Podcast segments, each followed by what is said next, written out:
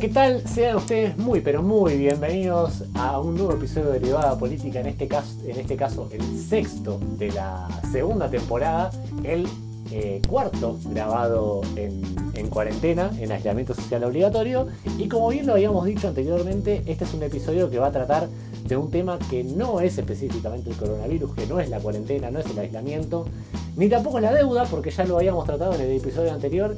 Eh, hablamos de un tema que, eh, bueno, tiñó sobre todo los medios de comunicación en esta última semana, pero que también dio, dio tela para cortar y a, muchas reflexiones también dio, dio lugar. Se trata del motín de los, de los presos de, de la cárcel de Devoto de la semana pasada, que bueno, un poco nos, nos obliga a nosotros como ciudadanos a reflexionar, eh, sobre todo pensando la situación de, lo, de la gente privada de su libertad. Y bueno, eh, para eso me acompañan mis, mis compañeros Pame, Ro, Nachito, ¿cómo andan? Hola, ¿todo bien? Hola. Olis. yo, iba, yo quería decir algo, ¿puedo? Sí, sí, obvio. No, de que, a ver, empezó con el de devoto, pero obviamente es un tema más amplio en el sentido de que se está discutiendo esto del coronavirus y la privación de la libertad de, de los condenados por, por delitos, ¿no? Sí, sí, sí. Yo creo que en general se está discutiendo eso, digamos. Me parece que por ahí la introducción no lo dejé claro, pero, pero en general el, el debate, y, y está bien que se tenga, porque me parece que, que, como bien habíamos marcado en episodios anteriores, la cuarentena para mí, o por lo menos en mi opinión, nos tiene que dar lugar a esta serie de, de debates, de cosas más profundas, digamos. De gente que, que, amén de la gente que está, digamos, eh, privada en este caso de su sueldo de todos los días, que puede ser un monotributista o un cuentapropista, también hay gente que la está pasando, digamos, mal, y la pasa mal siempre, que es la gente privada de su libertad, que en este caso utilizó la, digamos, el aislamiento social obligatorio decretado por el gobierno para decir, mirá, acá tenemos gente de 60 años que está eh, expuesta, a, pesar de estar, digamos, privados de su libertad, están expuestas a diferentes enfermedades, y en este caso el coronavirus está, está más que a la orden del día, y la gente que tiene más de 60 años que está en una, está en una prisión, bueno, está de la misma manera expuesto que cualquier persona que está, digamos, en su casa. Entonces, me parece que eso a la misma vez habilitó, bueno, a que en definitiva hablamos de, un motín de presos en la cárcel de Devoto, pero que también eh, eso eleva una serie de, por lo menos, interrogantes y decir qué hacemos con la gente privada de su libertad. Sí, eh, hola a todos y todas. Eh, hab- hablemos de, cómo están. Eh, estábamos hablando, no sé, mayores de 65 años, gente con enfermedades. No nos olvidemos también de las presas, la- las reclusas, digamos, la- las mujeres eh, que están privadas de su libertad y que hay mujeres que están embarazadas privadas de su libertad. Entonces, en esta situación, digamos, o sea, también es muchísimo más riesgoso.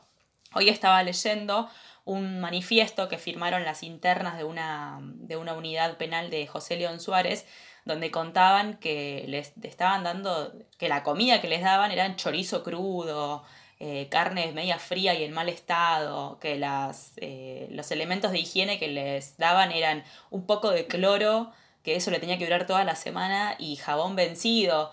Eh, entonces, nada, eh, además de, de las personas que están en situación de riesgo por su edad o por sus enfermedades, eh, tampoco olvidemos, digamos, eh, estas mujeres que estando embarazadas están ahí adentro y en condiciones, nada, paupérrimas, completamente indignas. Lo que tenemos que preguntarnos primero es qué presos, concretamente. Sí. O sea, es lo mismo un pibe que robó un paquete de fideos en un súper que uno que está condenado por delitos eh, de abuso sexual con todo lo que eso implica, que, que se vuelve a revictimizar a las víctimas, eh, valga la redundancia, o que ese agresor puede volver a ir a buscarla y demás. Eh, tenemos que empezar a discriminar. Yo sé que presos habla de una condición que comparten todos, pero no es lo mismo. Digo, empecemos a, a separar, a, a sa- a ubicar eh, cuáles, quiénes pueden salir y quiénes no. Fue bastante malintencionado cómo se encaró el debate desde los medios porque empezaron a, bueno, gritar básicamente que estaban liberando violadores y en una suerte de, no sé, picanteo, chicana, empezaron a preguntar dónde estaban las feministas ahora que el gobierno nacional, que no, o sea, no han ido al colegio o a la escuela porque en realidad viene a ser el sistema judicial el que está eh, a cargo del sistema carcelario eh, estaba liberando violadores, abusadores, toda la bola.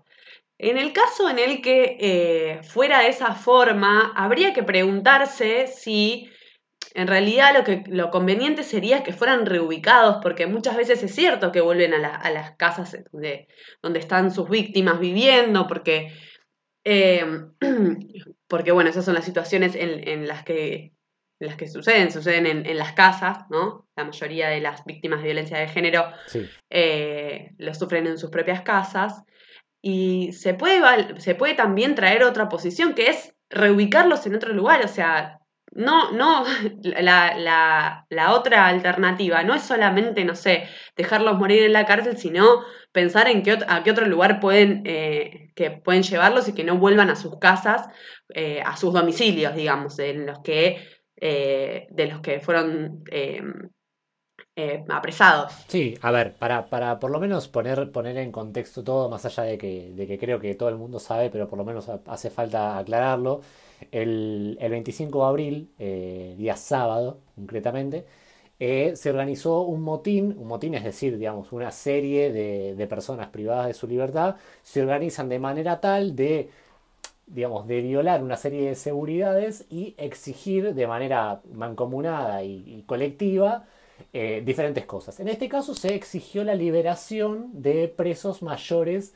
de 60 eh, años por una cuestión lógica de cómo estamos en contexto de coronavirus, son población de riesgo. Digamos, habiendo contextualizado eso, me quiero meter de nuevo en el debate de, de, qué presos, digamos. La verdad es que hay una, hay una realidad que, digamos, no sé, nosotros como ciudadanos, la verdad es que poco podemos hacer de, de nuestro lugar para eh, discriminar, digamos, de, qué presos salen y qué presos no. A ver, la situación de cada preso es muy particular. Yo la verdad que estuve eh, investigando mucho sobre el tema, leí muchos periodistas y mucha gente eh, que está día a día trabajando con, con, gente privada de su libertad y trabajando por ahí concretamente con este tema y que por ahí lo que uno no sabe y que por ahí se habló mucho de la liberación de presos, de hecho Axel Kicillof habló de, habló de eso en Twitter, Alberto, el, mismo presidente, habló acerca de eso y, bueno, ya ustedes después si quieren reparan en eso, pero la verdad es que hay una liberación de presos aproximadamente de mil personas por, eh, por mes que son liberadas y la verdad es que por lo general son gente que cumplió su condena. Entonces, seas un violador, seas una persona que, bueno, que cometió un delito como puede ser un robo o puede ser un asesinato, si vos cumpliste tu condena de 20, 25, 35 años, la cumpliste, te vas a tu casa. Entonces, también tiene que ver, obviamente, el abogado que tienes afuera, porque muchas veces si el abogado mueve el expediente y te dice, mira, mi, mi cliente se está comportando bien en la prisión, se puede habilitar salidas transitorias, se puede acortar la condena, todo tiene que ver mucho lo que haga el propio, el propio individuo privado de su libertad. Pero en definitiva, eh, muchas veces el debate, digamos, tiene que ver para la justicia y, por lo menos para sus adentros. Sí, creo que es una manifestación de otros problemas esto, no es un tema de... Obvio, obvio, obvio, pero... O sea, es, es que ahora salta la ficha de que el sistema penal tiene un montón de falencias, como que no hay cárceles que no tienen agua, que están todos hacinados, etc. Y la verdad es que, a ver, partamos de esta base. El sistema penal está hecho, en teoría, para rehabilitar gente. Entonces, si, en teoría, si eso funcionara, porque es un sistema que, si algo ha probado es no funcionar, porque rehabilita a una tasa bajísima de reclusos, no, no debería haber problema con eh, mandar a la casa a alguien que ya tiene salidas transitorias, etc. Pero es un sistema fracasado y hay una confusión generalizada, me parece, o también movida por mucha emotividad de que, bueno, que se caguen, viste, en la cárcel ahí durmiendo en un cuartito de 2x2. Y bueno, para, si seguimos haciendo esas cosas, nunca va a aumentar la tasa de rehabilitación. Hay otra cosa también que a mí me sorprende mucho que no piensen eh, o, que no se digan los medios o que, o que no suele ser el razonamiento principal de, los ciudadanos es que si el coronavirus empieza a, tener un gran brote en las cárceles, van a ser los policías quienes se contagien. Y esos policías son los que después salen y deambulan en la ciudad cumpliendo su trabajo, ¿no? Como parte de los servicios esenciales y, van a esparcir, digamos, el virus por, por donde anden ellos. Entonces, eh, ahí tenés un gran problema porque empezás a, a tener un, un foco de contagiados mucho más grandes. Entonces no es solamente eh, desear que se mueran en la cárcel, sino que ni siquiera es pensar un poquito en la salud de uno mismo y de los demás. Ya ni siquiera les pido que piensen en los presos, sino que, Bueno, de hecho, sin ir más, que piensen sin ir más ellos. lejos, hay dos presos, hay dos presos positivos por coronavirus. Claro, por eso en mismo. devoto. Sí, O sea, sí, sí, sí, sí, sí. Digamos, por eso también es, es cierto que, a ver, tam- a ver, también hay que un poco, digamos, desdramatizar esta, esta cuestión. Y no es que por, por pedir una, una serie de derechos concretos para personas que están privadas de su libertad, no es que estamos diciendo por eso eh, liberan a todos los presos que No, hay. No, porque no, no, también. Eso, eso es un argumento que gana muy fácil la derecha. Porque la derecha que te dice, ah, bueno, listo, le diste la mano, pero te agarran el codo. Claro. Y lo que bien hablábamos con, con- de hecho vos lo decías, Pam, en, en nuestro grupo fuera de aire, es que, digamos, la gente privada de su libertad no deja de ser personas. Ahora, también es cierto que eh, muchas veces la, la vara no rige lo mismo para, para determinadas personas que han cometido determinados delitos. Entonces, eh, hasta qué punto también eh, cómo se juzga a los diferentes a los diferentes o las diferentes personas que han cometido un delito sea cual sea no Vi muy pocos indignados por el, por el represor que liberaron hoy de. Que, que era el partero de la Sí. ESMA. O sea, eso también, digamos. Hay Sí. un gran sesgo de clase a la hora de la indignación. totalmente totalmente. Ro Por eso también decía yo la situación de si realmente sucediera, que hay que ponerlo en muchas dudas porque esto fue claramente una situación que se dio para que la gente reaccionara como terminó reaccionando, porque para que la opinión pública se horrorice, básicamente, y saliera a, eh, no sé, que parece que estábamos en el fin del mundo, iban a salir una horda de personas a matar gente buena, gente mala versus gente buena, era la situación de ver dónde se reubican después las, las personas que cumplieron condena o los presos en esta situación particular, que además es una situación muy particular y que está sucediendo en todo el mundo. O sea, no es que Argentina es una puerta giratoria, como también se plantea en muchos medios, como si no hubiese, no sé, eh, como, como si aparte los presos no sufrieran las consecuencias, digamos, de lo que significa todo el sistema penal. O sea, ir a la cárcel no es una joda, aunque los medios digan que es una joda. Eh, y por supuesto que ha fallado estrepitosamente el sistema penal en ese sentido y que ya dista de como supuestamente fue pensado, que es esta cuestión de reinsertar a los presos en la sociedad. Tampoco es que los presos, digamos, tampoco es que la, la población carcelaria es aquella que comete delitos, sino que son personas que cometen delitos, que todavía no está probado si cometieron delitos, o sea, no tienen condena firme, pero además Claro, es- son pobres. claro O sea, es que ese es el es tema un cúmulo de cosas. ese es el tema yo lo, yo lo marcaba me parece muy bien en el sentido de que todo depende de la persona que vos tengas afuera eh, o por lo menos que te dé una mano en el sistema legal porque eh, la realidad es que mucha gente que está en, el- en- en la prisión y muchas veces también está esta creencia, y, y no creo que esté muy equivocado en pensarlo o, que, en decirlo, que hay mucha gente que, cree que, ah, bueno, pero acá, viste, como decías Borro, no, entras a la comisaría y te vas, entras por una puerta, salís por la otra. Y no, o sea, a ver, depende de lo que hayas hecho, pero en definitiva, la cantidad de gente presa que hay sin condena, sin condena firme, la verdad que es, es, es un montón. Y la condena firme, por más eh, positivo que parezca, la verdad que es un recurso a la hora de hablar de, de cuestiones legales porque le sirve al propio acusado para decir, mirá, yo te peleo contra estos 25 años, digamos, lo que sea, 25, 10. Las unidades penales de Buenos Aires tienen una sobrepoblación del 100%. O sea, imagínense de qué puerta giratoria hablan. Sí, pero además eh, lo que habíamos hablado, ¿no? Esto que, que mencionaban recién, que hay que pasar una serie de filtros para ir a la cárcel. Unos filtros, no filtros literalmente, sino unos filtros eh, sociales, digamos, unos filtros de clase social, unos filtros étnicos, porque depende eh, tus rasgos físicos, sos más propenso a ir a la cárcel o no. Eso, digo, lo dicen los estudiosos del sistema carcelario, no es que cualquiera comete un delito y va a la cárcel, que sería lo justo, obviamente, si se supone que el sistema eh, funcionara, que cualquiera, por ejemplo, que alguien que cometa delito financiero firmando un cheque que no le estás apuntando a nadie, pero estás cometiendo un delito, deberías ir a la cárcel. No pasa, lamentablemente. No, obvio, Hace falta obvio. solamente ver qué causas se cajonean y qué causas no. O sea, ya eso es un, es, o sea, una, una punta por donde, por donde ir. Sí, De hecho, hay una frase, hay una frase muy, muy linda de, Foucault que a mí, por lo menos, eh, que a mí me, gusta mucho, que dice la, las cárceles, los hospitales y las escuelas presentan similitudes porque sirven para la intención primera de la civilización, la coacción, dice, dice Michel Foucault en Vigilar y Castigar, que es un poco esto, digamos, la, la prisión para qué sirve, en definitiva, o por lo menos en última instancia. ¿Para qué sirve? Para hacer coaccionar a una persona o hacer que no accione y que no, digamos, que no, no siga accionando en función de, en teoría, eh, ser un mal para toda la sociedad. Pero, digamos, también está en, nosotros reclamarle a la justicia, que además es un poder, porque es un poder, la justicia es uno de los tres poderes que tiene eh, cualquier república soberana. A la justicia por lo general no se le reclama nada como ciudadano. No, y la justicia dio la cara en todo este debate, porque yo todavía no, los vi aparecer. No lo, todavía no los vi, o sea, nadie sabe quiénes son, dónde están. Por eso, o sea, realmente el juez de primera instancia, el juez de paso, lo que sea, no está, no aparece.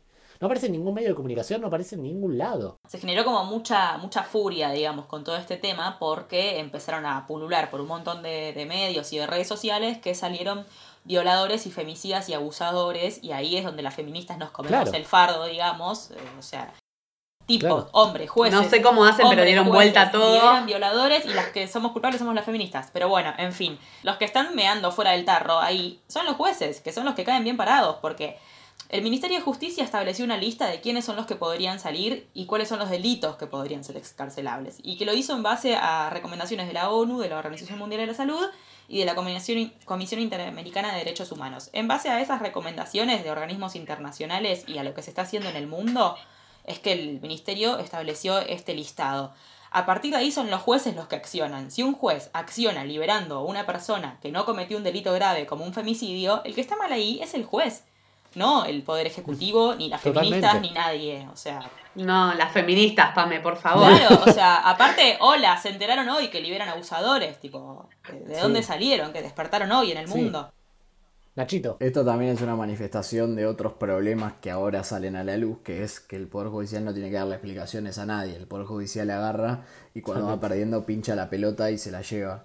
O se la lleva y, los deja al resto solos. Porque no hay, no hay ningún mecanismo para lograr, digamos, eh, controlar eh, de forma efectiva al Poder Judicial. Siempre es así. Querés cobrar claro. impuesto a las ganancias, sale un fallo que dice no, es inconstitucional. Eh, querés. Claro, querés sí. a los jueces, no podés. Eh, siempre son los dueños de la pelota, es así. Sí, sí, sí, sí. A ver, ¿alguno, ¿alguno vota jueces? Bueno, el otro día un poco lo hablábamos la necesidad de unas reformas profundas en todas, en varias áreas de, lo que es la democracia liberal burguesa que eh, le están impidiendo en situaciones límites como esta gobernar el poder ejecutivo o por lo menos a nosotros sentirnos representados, decir, bueno, necesitamos tocar ciertos sectores para que puedan venir, venir y dar una mano y no se los puede tocar porque son intocables, para la redundancia. Sí, y sobre todo, y sobre todo, digamos, teniendo esta, esta democracia burguesa, liberal, como querramos llamarle, la verdad es que tenemos recursos para, eh, digamos, tomar, tomar eh, por las armas, o por lo menos en las armas de los votos, me refiero al poder legislativo y al poder eh, ejecutivo, ¿no? Esas dos. Ahora, la democracia parecería que llega hasta el poder judicial y decir, no, mira, la verdad es que, la puerta. No, claro, digamos, hasta ahí no puedo llegar. ¿En qué, en qué cabeza cabe? Y esto pasa, no, no pasa solo acá, pasa en todo el mundo. Me, Menos mal que dijiste las armas de los votos porque le estaba dando la razón a Felicitas Becar Varela, eh, de que el gobierno estaba armando un, ejército de presos para expropiar al capital, dijo. Para expropiar el capital. al capital. Pero, pero bueno, la verdad que es importante tener esta serie de debates eh, y sobre todo por, por, una cuestión de que hay, que hay que pensar si cada individuo es, eh, o digamos, es dueño de sus acciones también hasta qué punto, ¿no? Porque, digamos, el, sistema penitenciario me parece que expone todas las falencias habidas y por haber de todo sistema democrático, porque no solamente no hay libertad alguna, sino que, digamos, el que se puede salir con la suya es el que tiene plata afuera o el que en definitiva algo hizo para, para tener algo de poder en, en la cárcel o afuera. Entonces, en definitiva, se siguen replicando los mismas, las mismas instituciones de poder de afuera de la cárcel para adentro. Entonces, la verdad que que es importante tener una, una- un eje de debate. Tal cual. Bueno, eh, Es saludable. totalmente, totalmente. Bueno, Es eh, necesario, aparte, sí. Sí, sí, sobre todo porque son, son integrantes más de la sociedad, porque una vez que salen eh, Sí. son uno más. Eh, pero bueno, eh, sin, sin más desarrollo para este capítulo, le cerramos la persiana. Los invitamos también a que, a que nos sigan en nuestras redes sociales, en arroba derivada política en Instagram, en arroba derivada P en Twitter, en Facebook también. Eh, y que bueno, que nos dejen sus comentarios si, les- si les gustó nuestro capítulo y que también cualquier comentario es bienvenido. Y como hicimos en el, en el anterior capítulo de- del tema deuda, los saludamos y, y les agradecemos por las intervenciones. Bueno, eh, muchachos, será hasta la próxima.